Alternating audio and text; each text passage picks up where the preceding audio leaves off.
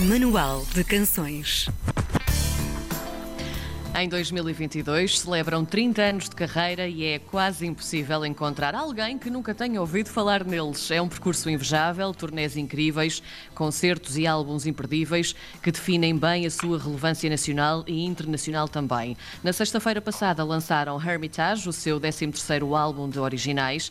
É um disco revolucionário, intuitivo e épico e que nos vai ser dado a conhecer por quem mais sabe. No manual de canções de hoje, Fernando Ribeiro, vocalista dos Municipal. Olá, bom dia. Fernando. Bom dia, Fernando. Olá, bom dia aos dois. Ouvimos o Hermitage com atenção um, e o que nos salta ao ouvido é que todo ele é um crescendo desde a primeira à última música. Como é que os Municipal definem este álbum, Fernando?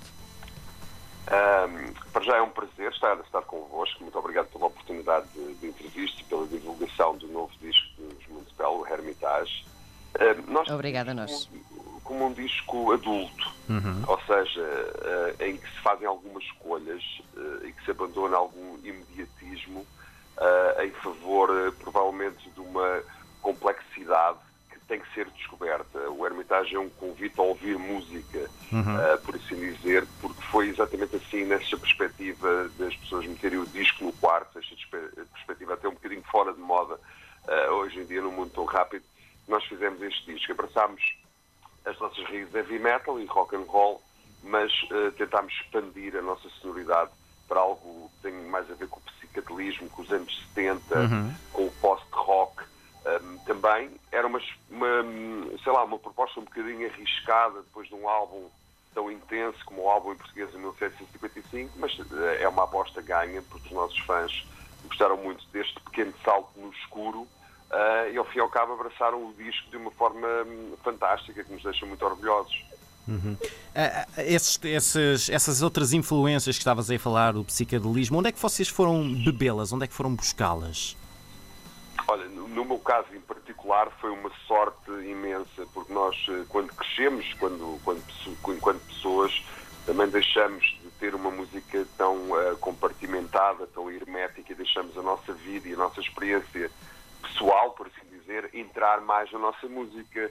E eu tenho um tio que viveu com muito fervor os anos 70 uhum. e uma vez que ele mora, mora ali para os lados de Alhandra e uma vez, já aqui há uns três anos, quando estávamos a começar a trabalhar neste, no novo disco municipal, que acabou por ser o Hermitage, um, eu fui à casa dele e vi um saco assim de pele falsa, de imitação de pele muito giro, que parecia ser daquele período, e pedi-lhe uh, ao fim e ao cabo, uh, eu tinha que ter aquele saco, que eu gosto muito de, das coisas desse, desse período. E ele disse-me que eu podia ficar não só com o saco, como com o conteúdo. E o que é que era o conteúdo? O conteúdo eram 10 LPs do Pink, dos Pink Floyd, uh -huh. mais oh, meu Deus. De, dos Black Sabbath, tudo em vinil, Beatles, uh, Emerson Lake and Palmer, por aí fora, os grandes mestres do, do prog rock. Uh, e depois foi uma, foi uma coincidência, os meus colegas uh, compositores, o Pedro Paixão e o Ricardo Morim, também gostavam muito desse estilo, uh, e andámos todos um bocado a, a redescobrir essa, essas bandas imortais, não é? Os poetas do rock and roll, por assim dizer, como os Pink Floyd. Um, e isso depois, coincidentemente, veio parar ao nosso disco também. O início dos trabalhos deste álbum um, começou um bocadinho antes da, da pandemia, mas uh, o tema do álbum, uh, pelo menos a nível geral, e tendo também em conta o nome do álbum, é justamente o ser ermita. Houve aqui uma espécie de adivinhação oculta. O que é que aconteceu aqui? Qual é a mensagem deste disco, Fernando? Uh, eu diria que, tivemos azar todos em que isto, que isto acontecesse, não é? Porque um, realmente Sim. prejudicou bastante. Um, uh, o trabalho cultural, a produção do disco, uhum. uh, possivelmente a sua passagem pelos, uh, pelos palcos. mas eu quando comecei a escrever e quando comecei a pesquisar sobre os ermitas, sobre os santos, mas também sobre os ermitas mais modernos, filo um, sensibilizado por um, facto, um fator que para mim em 2007 era muito evidente. Nós, ao fim e ao cabo, já estávamos a ser um bocadinho ermitas. E o que é que nos separava? Não era uma distância espiritual, não era uma distância física, mas era a distância de uma conectividade que não era autêntica, uhum. uh, por assim dizer. Acho que já vivíamos uma espécie de distanciamento social, graças a todas as polémicas, a todas as opiniões, o facto de ser difícil falar de política, de religião, uhum. de sexualidade, de raça. Uh, foi por aí que eu comecei a escrever, a escrever o disco uh, e pronto, eu, hoje em dia vai ser também lido à luz de, de um eremitério forçado, decretado por lei, uh, até, mas acabou por fazer um, algum sentido, não houve aqui nenhuma futurologia. eu preferia muito mais que, que o disco saísse sem este, sem este contexto, mas não deixo de pensar não propriamente a pandemia, mas os resultados sociais, políticos, económicos da pandemia têm muito a ver com o estado em que o mundo estava antes, que era um estado insustentável já, e penso que esta pandemia veio um, sublinhar eh, o facto de nós não nos temos portado bem uns com os outros nem nos temos portado bem com, com o mundo que nos rodeia. Uhum. Tu sentes que, apesar de tudo, uh, estes tempos, a pandemia veio alterar a maneira como este álbum foi uh, construído? Uh, ficou a faltar alguma coisa neste álbum que se calhar estaria lá se não estivéssemos em confinamento, com estas limitações todas? Ou este é um disco que, que vos enche completamente as medidas? O disco é final Uhum. O encher as medidas, eh, eu penso que é um bocado dinâmico. Uhum. Eu um, sou um músico bastante crítico daquilo que, uh, que fazemos. Claro que estamos muito orgulhosos e muito contentes uh, com o disco, mas há de haver sempre qualquer aspecto uh, que iremos descobrir por onde podemos começar a trabalhar o outro. Não quer dizer que seja certo. uma questão qualitativa, mas é uma questão de diferencial. E de progredir e de progresso? sim, de progredir e de também não termos aquele discurso, um mercado artificial dos músicos em que estamos sempre contentes com tudo. O uhum, músico sim. é um ser insatisfeito por, por excelência, senão não faria, não, faria, não faria música. É um ser que tem que lutar uh, para a concretização das suas um, ideias. A nível de estudo, a nível de composição, penso que a única coisa que foi afetada foi um, exatamente um, o facto como gravámos uh, em Inglaterra, uh, estavam ali a confluir duas situações bastante intensas uhum. uh, e prejudiciais para uma certa liberdade de movimentos, que era o Covid e o Brexit. Tivemos muita sorte em ir lá e achámos e achamos que foi um privilégio um, poder aproveitar dentro da legalidade essa oportunidade. Foi das melhores coisas que nos aconteceu pessoalmente enquanto banda em 2020. O que fica a faltar é a apresentação ao vivo. Nós estamos a uhum. trabalhar nela para um possível desconfinamento agora nos próximos uh, meses, mas faz muita, muita falta este disco concretizar-se ao vivo, não só por nossa causa, mas também porque os fãs agora, já estando a fruir do disco, querem fazer aquilo que é, hum, portanto, o namoro já está feito, Sim. agora fazer o casamento, não é? E esse faz-se nos palcos, no nosso caso. Como é que o público fiel dos Municipal reagiu a este álbum? Ou seja, falávamos há pouco destas influências um bocadinho diferentes também, uhum. o rock psicadélico, Ser etc. um álbum mais adulto? Exatamente. Tendo em conta estas características, achas que também vai abrir portas a um novo público? Como é que achas que, que vai ser a aceitação deste, deste álbum? Uh, não sei, estamos ainda a fazer essa, essa, avaliação. A nível de crítica especializada, penso que é o álbum que reúne mais consenso. Temos uhum. muitas críticas com pontuação uh, máxima. Os fãs fiéis dos Municipal, uh, na minha definição, são aqueles que acompanham uh, as nossas voltas e reviravoltas musicais. Eles estão muito, muito contentes, acham que é um álbum muito autêntico, muito honesto, porém um, diferente. Mesmo pessoas que acham que este disco não é o seu preferido, nos têm dado uh, os parabéns uh, por causa deste disco. Acho que é um disco muito aclamado. Uh, já um disco muito vendido, apesar das circunstâncias, as pessoas compraram. Não me perguntem bem como, mas entre lojas e venda postal nós conseguimos um, excelentes resultados. Temos sempre a ambição de chegar a públicos também diferentes, dentro do nosso estilo, dentro de outros estilos.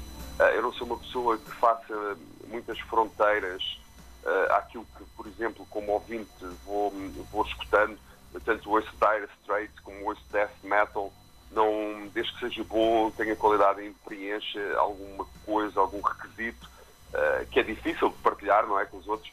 Um, a música é uma experiência pessoal e depois vivida em grupo quando há, quando há concertos. Uhum. As pessoas que estão insatisfeitas ou que mandam as bocas ou que estão agarradas ao passado eu sinceramente não as considero na equação. Uh, uh, foi pessoas que nós já perdemos, são pessoas que não conseguem sair um pouco, desenterrar a cabeça da areia de, um, de um passado, e são pessoas que sinceramente não trazem nada de positivo à discussão. E como não trazem nada de positivo nós nem sequer as deixamos participar nessa, nessa, discussão porque não, não vale a pena estar a, a, a perder tempo com quem uh, tem críticas destrutivas ou Sim. quem nós aceitamos gostarem da nossa música ou não gostarem da nossa música é a coisa mais natural uh, do mundo, mas ser fã é assinar um compromisso quase olhos fechados com uma banda.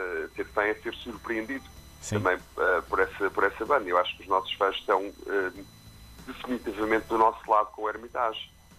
Uma, uma, das coisas muito importantes também de ser fã dos Municipal é que realmente os vossos concertos, as vossas turnés são muito importantes e, e há pouco já tocaste um bocadinho neste assunto. Um, íamos perguntar-te se vocês já tinham planos para, para estes espetáculos ao vivo, mas vou fazer-te a pergunta se calhar de outra forma. Um, vocês fizeram algo muito importante em Beja uh, em novembro do ano passado, se não me engano. Fizeram um concerto online com muita aceitação do público nacional e internacional também. Essa é uma forma, uh, ou seja, é uma fórmula, digamos assim, que vocês vão começar uh, a adotar. Acham que no futuro próximo, mesmo que esses concertos sejam dados fisicamente, feitos fisicamente, com todas as, as circunstâncias, também pode haver essa vertente um bocadinho mais online e um bocadinho mais distante para as pessoas poderem estar convosco? Sim, eu acho que já é uma realidade. A experiência de Beja tinha tudo para correr mal, mas correu muito bem. correu muito bem mesmo, sim. Correu sim. muito bem a nível de transmissão online uh, e tudo, que é sempre o grande pânico. Nós também investimos muito na, na produção e no alinhamento e na interatividade com as pessoas, tanto que eu tive a falar um bocadinho de inglês em Beja, uh, para de alguma forma também dizer, não só aos fãs que estavam ali, mas aos fãs que estavam fora, eh, para ser uma experiência mais, que eles tivessem um bocadinho, se integrassem mais eh, na própria experiência. Portanto, foi um formato que nós tínhamos que descobrir e o primeiro contacto foi, foi ótimo e eu concordo que pode uh, haver um espaço um, em todos, ou praticamente todos os concertos para nós os gravarmos. Aliás, nós os quatro concertos que demos uh, o ano passado estão todos gravados e vão ser todos disponibilizados à sua, à sua altura, uhum. mas lá está, é uma porta, se quisermos ser uh, inteligente, é uma porta também uh, que se abre. O heavy metal é uma música que se dá mal com o distanciamento social. Sim, é, é verdade. Tudo, tudo ao molho e fé em Deus, não é? É verdade.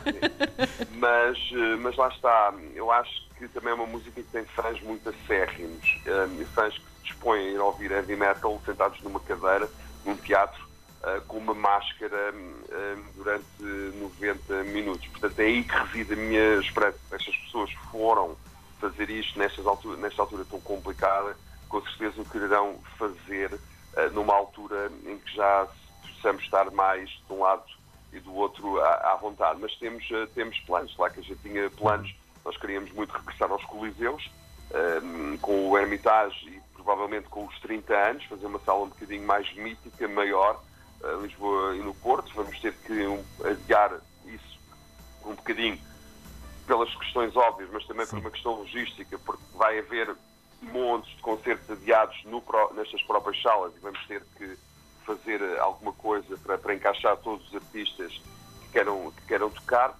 Mas nós esperamos um, um, desconfinar um bocadinho lá fora, se calhar no primeiro semestre, de, no segundo semestre, perdão, deste ano, mas estamos a apontar uma turnê para 2022, eh, uhum. já no início de 2022, que brevemente anunciaremos, e depois em outubro de 2022. Entretanto, vamos tocar em Portugal, eh, porque eu penso que, Portugal hum, vai dar a volta por cima, que a cultura que tão boas provas deu de solidariedade e segurança vai conseguir eh, as condições necessárias para continuarmos a tocar. Portanto, estejam atentos, porque vai haver, de certeza, nos próximos dois meses, um concerto live, não é? Sim. Aqui na, na zona de Lisboa, uh, provavelmente não propriamente em Lisboa, mas na zona de Lisboa, e que vamos aproveitar para transmitir em streaming, porque este álbum precisa de, de ser uh, tocado de que maneira for. Nós já tocámos duas músicas, eh, dois singles da Greater Good e o Common Prayer no Porto, uhum. e a reação foi excelente, porque as pessoas não estavam à espera que nós tocássemos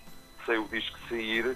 E, e os discos, essas músicas já eram conhecidas, pronto, do streaming, da rádio, etc mas foi uma reação fantástica e nós temos que, que trabalhar nisso para.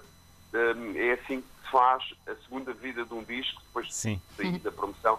É sem dúvida uma vida que tem que ser passada, passo, passo a redundância, ao vivo. Fernando, queremos agradecer por ter estado connosco hoje no Manual de Canções, Fernando Ribeiro, uh, vocalista dos Mundo Spell, lançaram agora o seu 13 terceiro álbum, Hermitage. Muito obrigado, Fernando. Um abraço. Muito obrigado, um beijinho.